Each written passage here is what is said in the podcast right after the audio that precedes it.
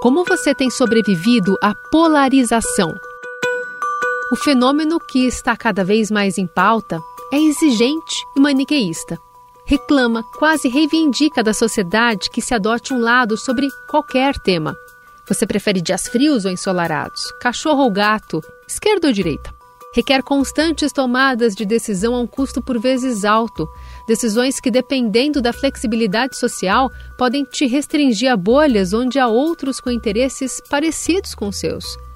O percentual de eleitores que dizem estar completamente decididos sobre o voto para presidente nessa reta final de campanha eleitoral chegou à casa de 80%, segundo as pesquisas. A convicção é ainda mais elevada entre aqueles que optam por Luiz Inácio Lula da Silva, do PT, e Jair Bolsonaro, do PL, beirando os 90%. Cantando o hino nacional brasileiro, Cauê Santos. É... Capitão Bolsonaro. Nos últimos meses, me infiltrei nessas bolhas, levando meu gravador para comícios e atos políticos. Na abertura de um deles, em São Paulo, ouvi Cauê, de 12 anos.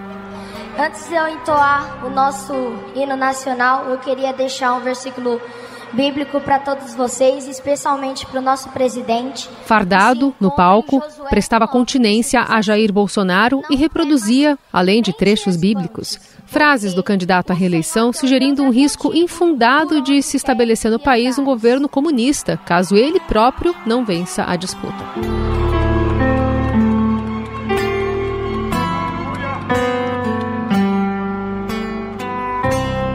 Simbolicamente, o candidato Lula escolheu o pátio da Volkswagen em São Bernardo do Campo para lançar a sua candidatura.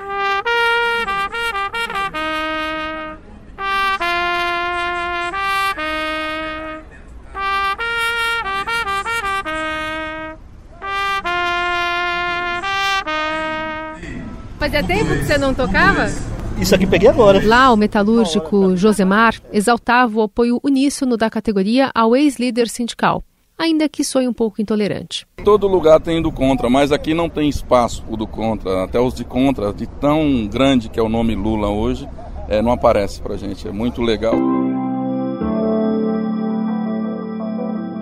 Conectadas pelas afinidades, cada vez mais pessoas se descobrem pertencentes a uma ou várias comunidades. A validação pelo outro traz segurança, que é um sentimento instintivamente ligado à sobrevivência. É curioso pensar que a polarização está mais relacionada à evolução humana do que podemos presumir.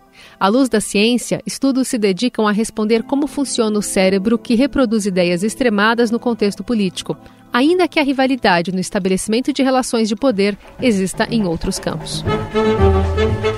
Daí você pode se questionar que diferença faz entender a origem de um Fla-Flu, por exemplo, se eu vou continuar torcendo para o rubro-negro ou para o tricolor? Eu diria, boa pergunta.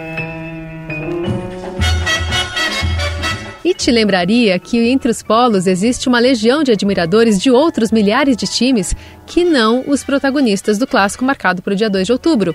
E mais, tem ainda um bocado de gente nem aí para futebol. Se você já torceu para rival só porque não suportava ver um clube pelo qual você nutre ainda mais antipatia subir na tabela, bem, talvez esteja aí o suco de Brasil que justifique a corrida pelo voto útil às vésperas das eleições mais polarizadas desde a redemocratização.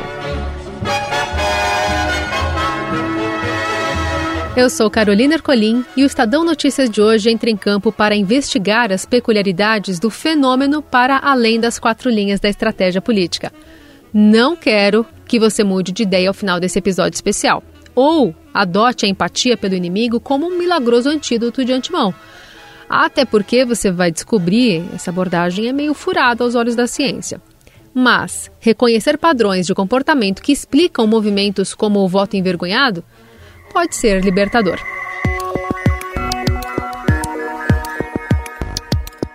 Ao afirmar que toda unanimidade é burra, Nelson Rodrigues não devia imaginar que a frase acabaria se tornando uma unanimidade. Beber água faz bem, todos deveríamos nos esforçar para sermos melhores pessoas. Aí estão duas bem razoáveis. Mas ao ouvir o noticiário, dá para ter certeza de que é zero o risco de a humanidade convergir para um ponto em comum. Na política, o significado estrito de polarização é simplesmente a divisão de uma sociedade em dois polos a respeito de um determinado tema. A disputa entre grupos convictos e indisponíveis ao diálogo. Ela sempre esteve presente de alguma forma. Esta é Cláudia Feitosa Santana, pós-doutora em comportamento. Porque o comportamento do nós contra eles é um comportamento que vem desde a nossa espécie contra outros animais, que podem ser nossos predadores. E assim já funciona a nossa mente. Então ela não é um fenômeno recente. O problema é a percepção de uma polarização. A neurocientista é autora de um livro central que ainda vamos falar mais. Por enquanto, ela está explicando como a perspectiva do nosso umbigo importa. Como nós estamos muito novos nesse mundo digitalizado, onde a gente recebe uma quantidade de informação que há 50 anos ela era impensável, nós achamos, pela nossa percepção, que nós estamos muito mais polarizados. Além da percepção, guarde também outra definição importante que vamos investigar: o pertencimento. Estou revoltado porque está na lei. A Constituição me dá o direito de exigir, avocar a condição dos afrodescendentes. Eu me inscrevi como negro no partido. E agora eles não me deram, disseram que negro tem que dar direito para os pastores. A convenção do Republicanos era um evento para convertidos, como dizem os analistas políticos. Ou você era candidato ou trabalhava para eleger um representante da aliança que apoia Jair Bolsonaro nesta eleição. Isso é uma aberração, mas nem na Ilha das Bananas, no norte da África, onde não tem Constituição, tem um cerceamento de direito tão grande como esse. Ontem, até às 10 horas da noite, eu tinha legenda. Foi uma das primeiras agendas oficiais do presidente na capital paulista no fim de julho e atraiu muita gente de olho também em captar imagens para depois explorar nas campanhas. Então, o senhor está se sentindo traído? Não, mais do que traído, eu sinto vilipendiado. Meu pai era negro, levou bala, lutou por São Paulo em 32 para promulgar uma Constituição de igualdade das mulheres. Essa é a minha revolta. Esse é o meu descontentamento. Mas eu vou para o Tribunal de Justiça, eu entro com mandato de segurança e tenho certeza que vou ganhar. Oswaldo Martins de Oliveira sentia tudo naquele momento, menos o respeito do seu grupo. Horas antes, no entanto, o advogado exibia orgulhosamente adesivos sobre o chapéu de cowboy com o slogan O Amigo de Sempre. Meu nome é Oswaldo Vadão, tá? O que, que é essa etiqueta que o senhor colou aqui? É porque eu sou pré-candidato a deputado estadual. Pré-candidato. Vadão, o amigo de sempre. Pela primeira vez o senhor vai concorrer? Não, eu fui candidato a vereador, não me elegi, agora estou saindo estadual. O PTB é uma das legendas, como republicanos, que apoiam a candidatura à reeleição de Bolsonaro. Ele é da minha cidade. Eu só ouvi o Bolsonaro de morrer afogado lá em Grissério quando ele tinha sete anos de idade. Eu sou mais velho do que ele, seis anos, né, Kira? Ah. Não corre com água limpa lá em Grissério. O pai dele foi dentista da minha família. E ele estava morrendo afogado lá no, no. Eu mergulhei, que eu era bom nadador, é. Tirei ele da, da água e hoje ele é presidente da República. O homem negro e alto que carregava numa das mãos uma pasta azul cheia de papéis amassados, na outra segurava uma sacola de supermercado e guardava nela o troféu a ser entregue para o nobre que, segundo ele, lhe deve a vida e que estrela sua principal plataforma de campanha. Quer tirar foto do troféu também? Em nota, o PTB nega a acusação de racismo e afirma que os critérios da escolha de candidatos são técnicos e levam em conta o potencial de voto. Ainda segundo o partido, a Justiça Eleitoral julgou as ações de Oswaldo improcedentes. Ao ser barrado na porta da convenção daquele sábado, Vadão viu implodir as suas expectativas sobre as forças políticas que cercam seu suposto amigo de infância. Uma mistura de decepção e constrangimento. Outras duas definições, percepção e pertencimento, são chaves para entender como funcionou o cérebro do advogado a partir do nosso passado como espécie. Para sobreviver ao ambiente, o corpo humano se modificou e se adaptou às circunstâncias e perigos. Quem ficou para contar a história repassou isso aos descendentes. E na missão, algumas atitudes eram úteis e outras nem tanto. Por exemplo, escalar uma montanha. Trazia risco de se ferir e morrer. Por isso, o nosso cérebro desenvolveu medo de altura, que tenta nos impedir de apuros. Uma das estratégias mais eficazes em tempos remotos era se juntar a outros indivíduos e formar tribos, como fazem os animais. Tem até um, um termo técnico, né, que é o altruísmo paroquial. De volta a Cláudia Feitosa Santana, autora de Eu Controlo Como Me Sinto. Segundo a neurocientista, com a ajuda de companheiros, era mais fácil conseguir alimentos e se proteger de predadores e adversários.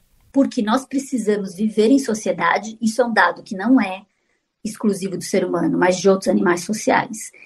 E o altruísmo paroquial é esse que vem do grupo da paróquia. Paróquia nesse sentido. Aquele que está dentro do meu grupo eu vou confiar mais, eu vou ser mais altruísta. E desse grupo, você pode entender os vários grupos: o grupo da família, da religião, o grupo do trabalho. Isso pensando na nossa sociedade hoje como ela está. A chance de sobrevivência, portanto, aumentava quando o grupo era organizado e comprometido. Foram esses que tiveram descendentes. Estudos evolucionistas entendem que em um mundo como os dos nossos antepassados, ser leal era mais importante do que analisar fatos e ideias de modo crítico independente. Podemos dizer que o nosso cérebro foi programado para encontrar uma turma, se adaptar a ela, fazer dela parte da nossa integridade e se manter fiel ao máximo possível. Sentimos até prazer em agir assim. Entrando no aspecto é, da religião, então a culpa é de Deus de ter criado o negro. Por que, que só pastores têm direito nesse partido? Enquanto que mudar de ideia e se opor à turma com a qual nos identificamos é altamente desconfortável. Tão desconfortável que, de forma inconsciente, há quem negue a existência da legitimidade do grupo rival para justificar a sua paz.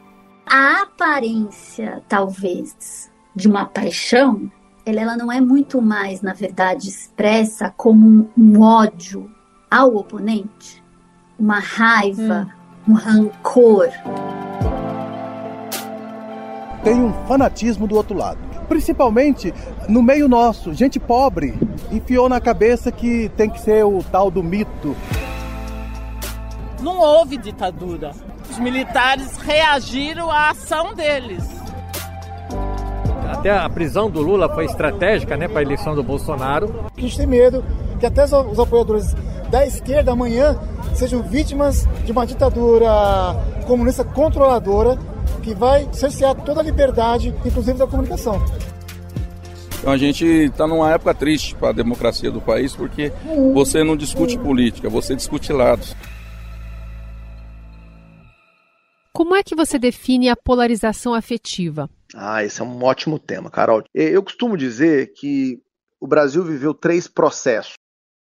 Esse é Felipe Nunes, professor de Ciência Política da Universidade Federal de Minas Gerais e diretor da Quest, uma consultoria em pesquisa eleitoral. De 1994 até a eleição de 2002, a gente tinha eleições num contexto de polarização política, ou seja, os partidos políticos estavam polarizados, você conseguia ver a diferença do PT e do PSDB, mas a sociedade não estava polarizada. As vitórias de Fernando Henrique Cardoso, do PSDB, e de Lula, do PT, foram predominantes em quase todos os estados do país. A partir de 2006, as eleições ganharam outro contorno que é o contorno do que a gente chama de polarização social, que é quando essa diferença política observada entre os partidos passa a contaminar a sociedade e a gente observa a diferenciação de grupos políticos na sociedade votando diferente. Aqui a gente começou a ver ricos e pobres iniciando uma distinção de voto, quando o Nordeste começa a ter uma posição diferente da do Sul do país, por exemplo. A partir de 2018, o Brasil viveu um terceiro movimento, esse que você perguntou, de polarização afetiva. É quando os grupos políticos deixam de se definir como adversários e passam a se identificar como inimigos. Ou seja, o meu grupo, as pessoas sentem que o grupo delas está ameaçado pela vitória do grupo adversário. Lembra do altruísmo paroquial?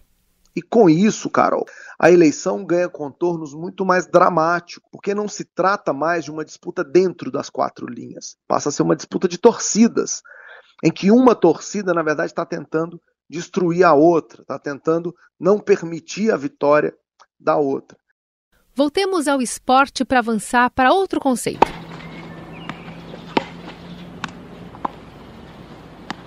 Ao final de uma partida de tênis, com torcida, o atleta tem nas mãos a chance de decidir o jogo. Tudo depende de acertar um golpe. De longe você enxerga o impasse. A bolinha pode ou não ter tocado a linha lateral, não dá para ter certeza. A motivação do tenista para vencer o tornaria mais propenso a ver a bola dentro dos limites? E a da torcida adversária? A maioria pode se lembrar de um episódio em que nós, ou pessoas que conhecemos, fomos tendenciosos para ver o que é desejável e não o que aconteceu.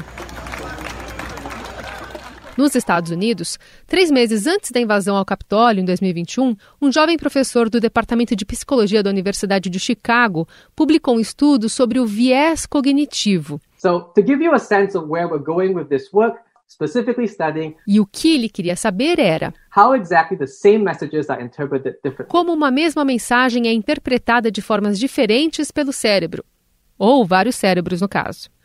O neurocientista Wang Shangleong submeteu voluntários americanos a vídeos polêmicos. O tema era imigração, uma questão cara ao então presidente Donald Trump, que implantou uma política de tolerância zero em seu governo. Eu lembro do republicano aqui porque foi ele quem cunhou o termo fatos alternativos, uma forma deturpada de assimilar a verdade e ver os fatos. Apesar de incitar o ataque ao Congresso Nacional por refutar o resultado da eleição, alegou retórica política e perseguição da oposição. De volta à ciência. Leong descobriu que cérebros de pessoas em campos opostos do espectro político processam as informações de forma completamente diferentes. E antes de eu integrar o microfone, eu quero dizer: se depender por mim, capitão, a minha geração, a bandeira do nosso Brasil jamais será vermelha, viu? Deus abençoe. Tem um jeito mais lúdico de entender o viés cognitivo, esse filtro que afeta inconscientemente nossa visão de mundo e tomadas de decisão. Pense numa orquestra. Se as imagens usadas no estudo fossem, na verdade, a apresentação de uma sinfonia, conservadores e liberais escutariam as mesmas notas, mas ouviriam dentro da cabeça, em suas mentes, músicas completamente diferentes.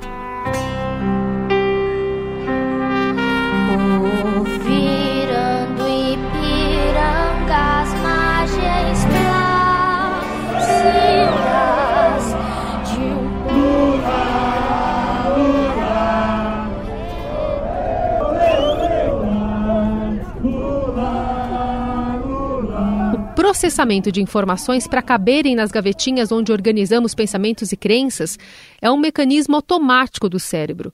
Ele precisa ser ágil para colocar milhares de registros por segundo em ordem. Alguns, no entanto, não encaixam no espaço. As incoerências são como enormes elefantes que tentam ali se ajeitar em cadeiras bem frágeis. Elas ficam expostas quando confrontadas com a lógica dos fatos e podem causar constrangimento. Essa parceria do Lula com o Alckmin é a materialização da incoerência política. E a minha preocupação atual é a reinserção né, no setor privado, mas não tenho nenhuma pretensão eleitoral. Eu me considero pardo. Você pode me colocar ao lado de uma pessoa branca. Há uma diferença bem grande. Negro, não. Não diria isso. Jamais. É porque, pelo IBGE, pardos e pretos são negros. Então o erro é do IBGE, não é meu.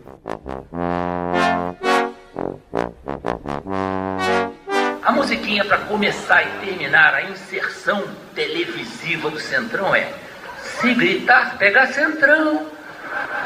Não fica um, meu irmão. Brasil, acima de tudo. Céu, up!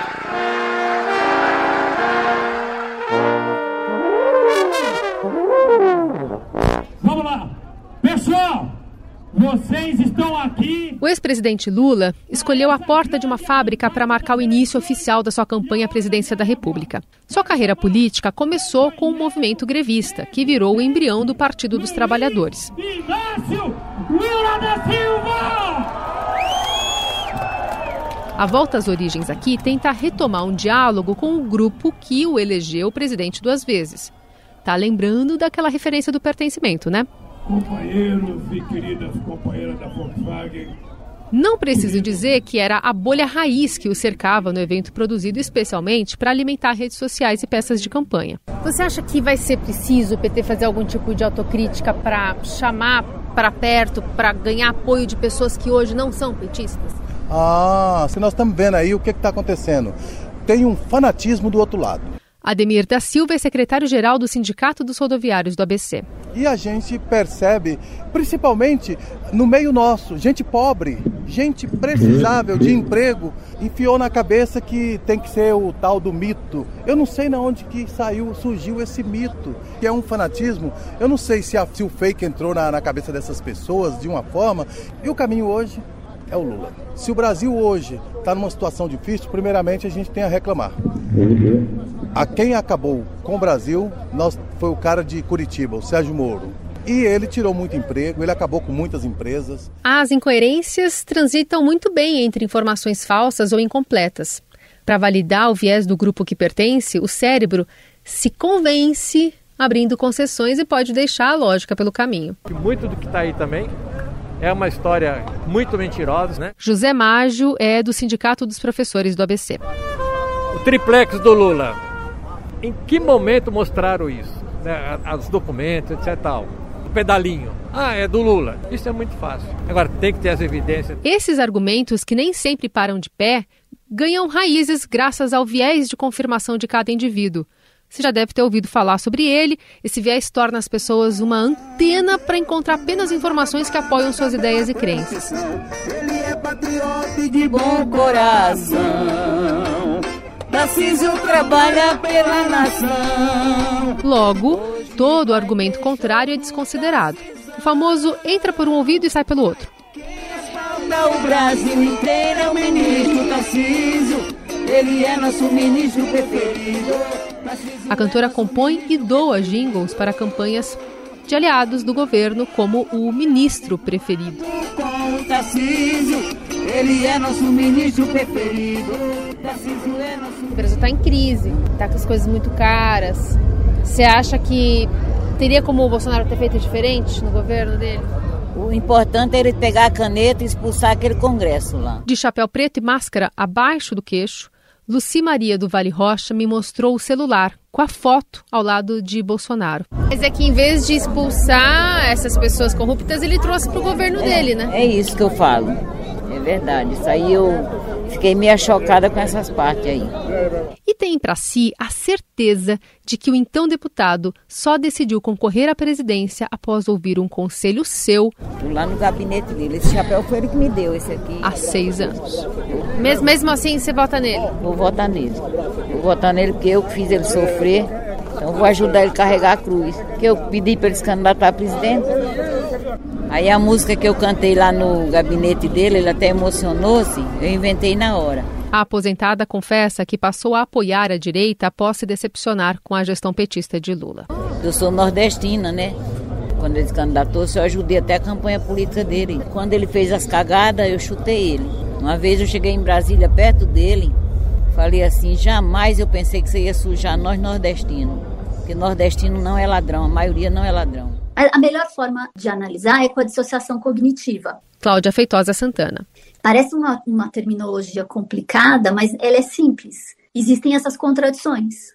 Eu ignoro as contradições e eu vou focar no que é mais importante para mim, que é onde eu sinto pertencimento. Nordestinos, metalúrgicos, professores, artistas, cientistas, cada um dos que ouvimos até aqui se relaciona com centenas de movimentos de um tecido social dinâmico.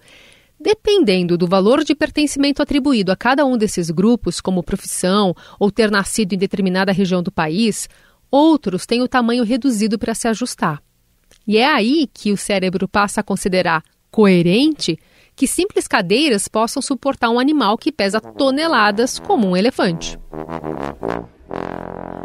Então, se você não consegue ter um outro lugar onde você possa sentir que esse pertencimento tem um maior valor, você vai continuar. Mas isso ajuda a gente a entender, inclusive, outras coisas muito longe da política, como, por exemplo, uma mulher que sofre violência doméstica e que muitas vezes justifica.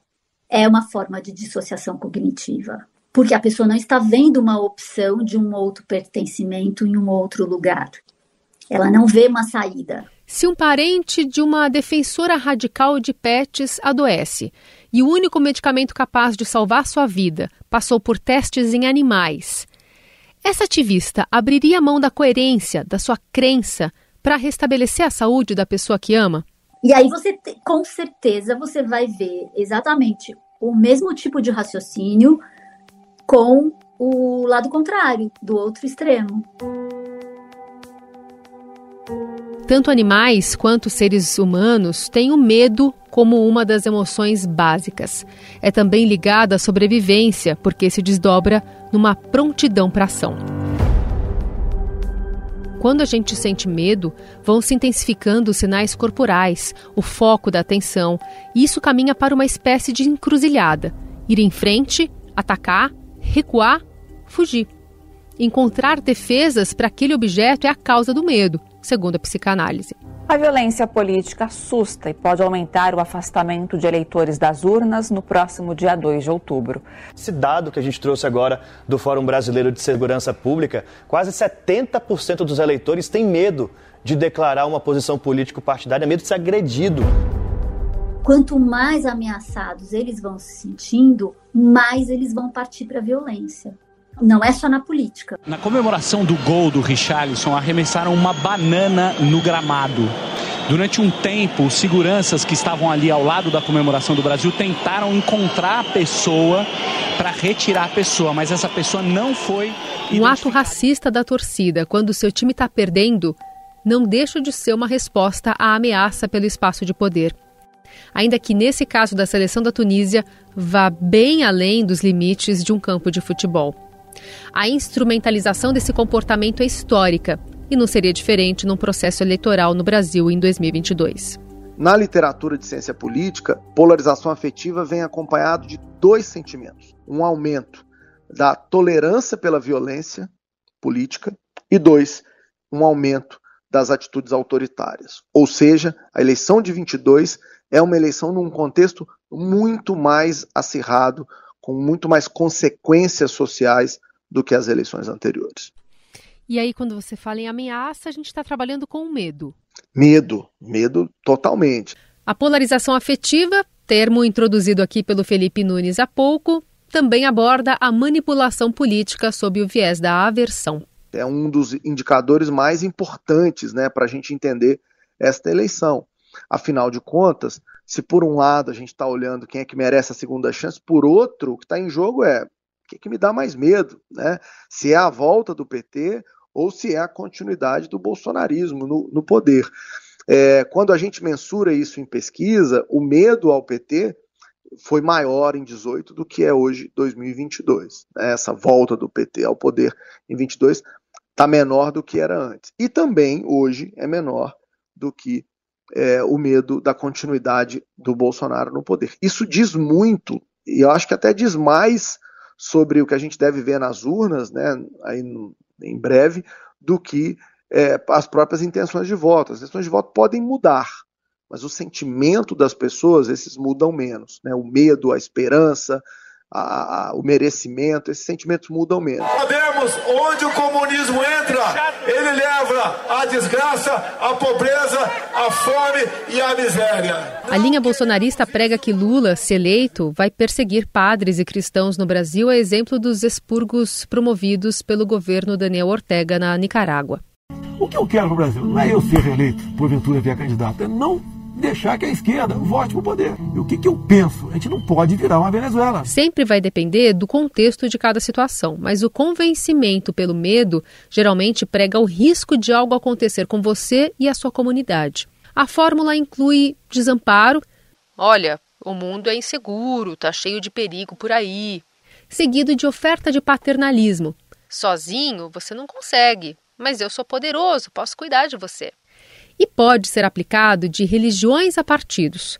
O discurso mais conservador, que prefere manter o navio no mesmo curso com a promessa de poucos solavancos, tem uma aderência natural de quem está estabelecido. Os evangélicos devem votar em Bolsonaro, né? E a imensa maioria, não porque são bolsonaristas, mas porque nessa construção do ideário do pensamento político nacional, né, o governo do PT certamente representa aquilo que é antagônico às pautas definidas pelos evangélicos. Jair Bolsonaro vem apostando na agenda cristã e crescendo nas pesquisas mais recentes.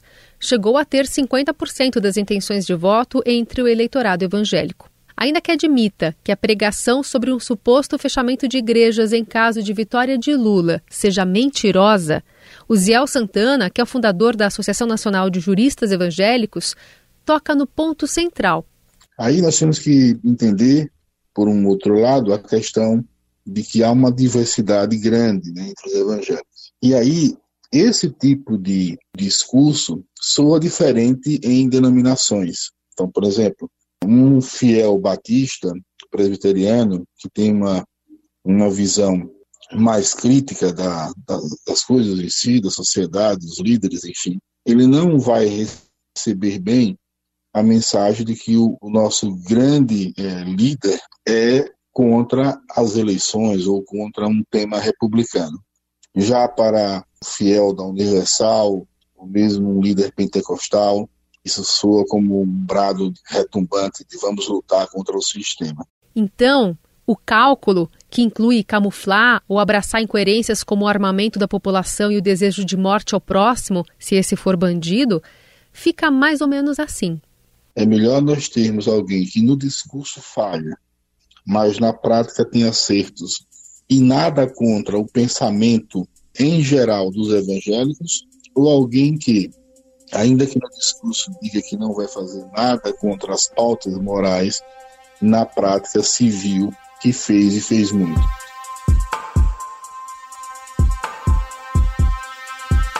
A polarização, que organiza agora mais à direita lideranças evangélicas já aliadas ao petismo de Lula no passado, se desenrola num cenário mundial.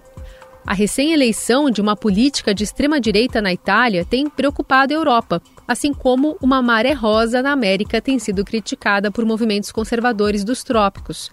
Desde 2018, líderes à esquerda do espectro político chegaram à presidência do México, Bolívia, Peru, Honduras, Colômbia, Chile e Argentina. Mas em entrevista ao Estadão, o cientista político Nicolás Saldias, ligado à The Economist e especializado em América Latina e Caribe, avalia que há, na verdade, uma onda contra os incumbentes.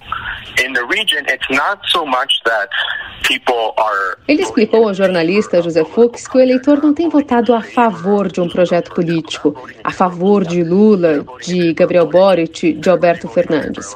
Na verdade, eles votaram contra Bolsonaro, contra Maurício Macri, contra Sebastião Pinheira. Note que, de novo, é a aversão, o medo fazendo o eleitor agir ou reagir. É o contexto que nos leva a um comportamento cíclico.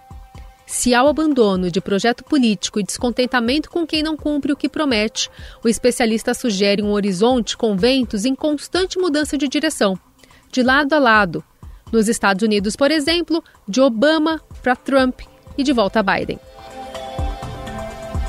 Os movimentos de massa representam, ao final, uma tendência entre os indivíduos e suas bolhas. Achar que o eleitor é, é, determinado, né? existe uma relação determinística dessa característica com o voto, é, é uma ingenuidade. De novo, Felipe Nunes. É uma incompreensão da complexidade política, né? Que acaba motivando as pessoas. As pessoas são multidimensionais, multifacetadas, e isso é, acaba perpassando todo o processo é, de uma disputa eleitoral. As pessoas são multidimensionais. Carlos Antônio, por exemplo, se vê como progressista e anti-Bolsonaro, mas trabalha como assessor parlamentar de candidata da base do presidente em São Paulo. A gente tem que respeitar todo mundo, mas eu, no caso, eu não apoio né, o presidente, também não apoio o governador. mas apoio o candidato que apoia eles. Então é muito difícil, né? Porque você acredita nas causas da sua candidata, é isso? Sim, isso, pela própria região lá que a gente mora lá, né? Que é em Burro das Artes. É, dentro daquela localidade, o que ela faz, apesar de apoiar o presidente, faz sentido para você? Sim, sim. É. Que é, por exemplo? Tentar trazer o hospital, né? Que a gente precisa lá do hospital, né? E nada tem a ver com empatia esse trânsito entre polos, essa maleabilidade pragmática que Carlos está entrelaçado. Pesquisas na área da neurociência têm derrubado algumas crenças sobre a convivência entre diferentes. A empatia está na moda, mas aí as pessoas estão colocando para todos a obrigação da empatia, sendo que ela é impossível. Cláudia Feitosa Santana. Na verdade, a empatia, ela aumenta a polarização. Nunca ouvimos tanto sobre a capacidade de se colocar no lugar do outro, mas estudos têm revelado que a característica é, na prática, muito mais difícil e ineficaz do que podemos imaginar. Mais do que isso, muitas vezes o suposto esforço empático pode provocar o efeito contrário. E em casos extremos, a empatia ela leva a linchamento, porque é o excesso da empatia com alguma vítima que faz com que as pessoas assassinem o assassino da vítima. A pós-doutora pela Universidade de Chicago cita o caso recente de um quase linchamento de uma mãe em Lisboa, suspeita de matar a filha pequena. Mas podemos citar um exemplo mais próximo. O episódio da bruxa do Guarujá ficou marcado aqui no Brasil.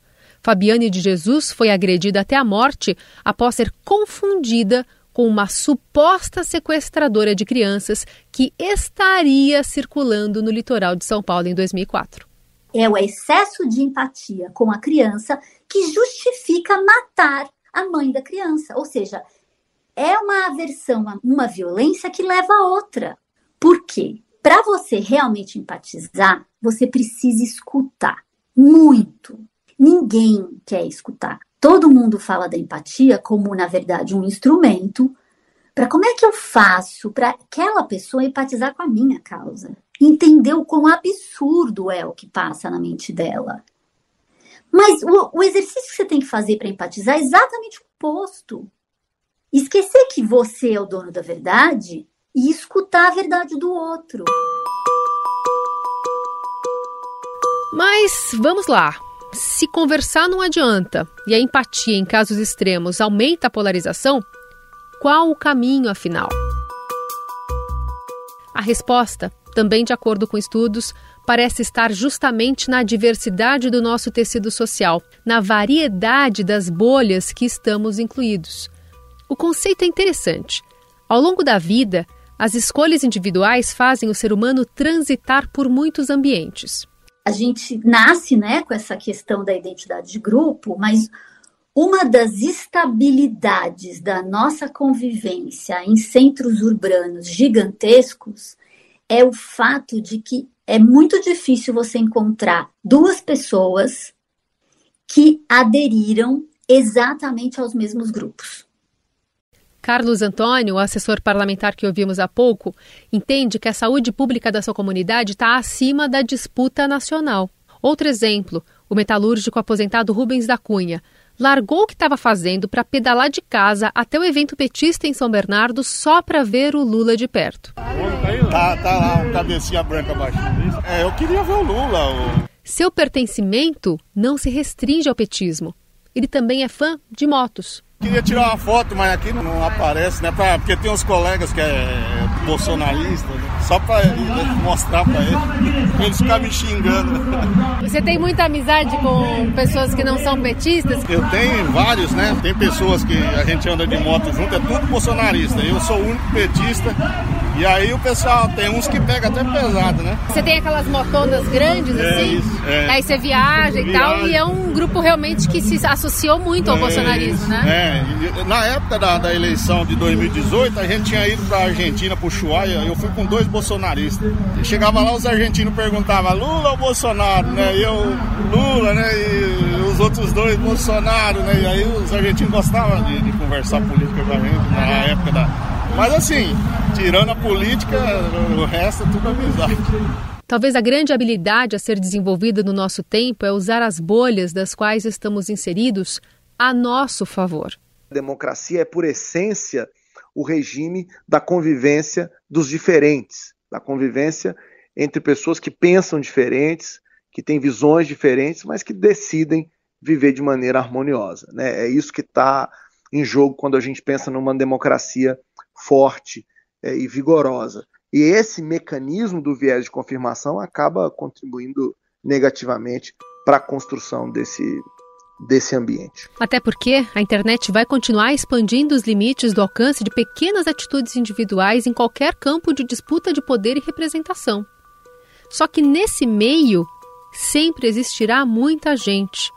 No Brasil de 2022, pode ser justamente essa massa heterogênea, por vezes amedrontada e constrangida, a decidir o futuro presidente. Porque as pessoas estão extremamente insatisfeitas. A gente foca nos extremos, mas provavelmente se a gente juntar os dois extremos extremamente extremados, eles vão dar a porção que gostaria de não sair de casa para votar. Quanto mais a gente conhecer o funcionamento da nossa mente, mais ferramentas você tem para você fazer uma análise crítica a respeito do seu próprio funcionamento e usar disso para eu não me sentir sendo dragada para um dos extremos.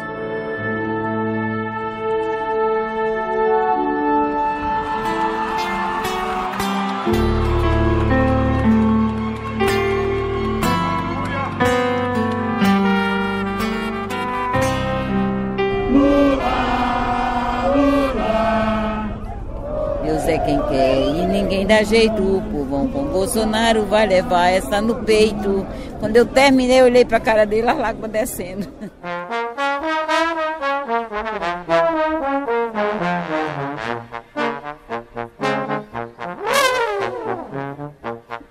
O Estadão Notícias deste sábado fica por aqui. Contou com roteiro, edição e apresentação minha, Carolina Ercolim. A produção foi de Jefferson Pellenberg. A montagem de Moacir Biasi. Mande seu comentário e sugestão para o e-mail podcast@estadão.com.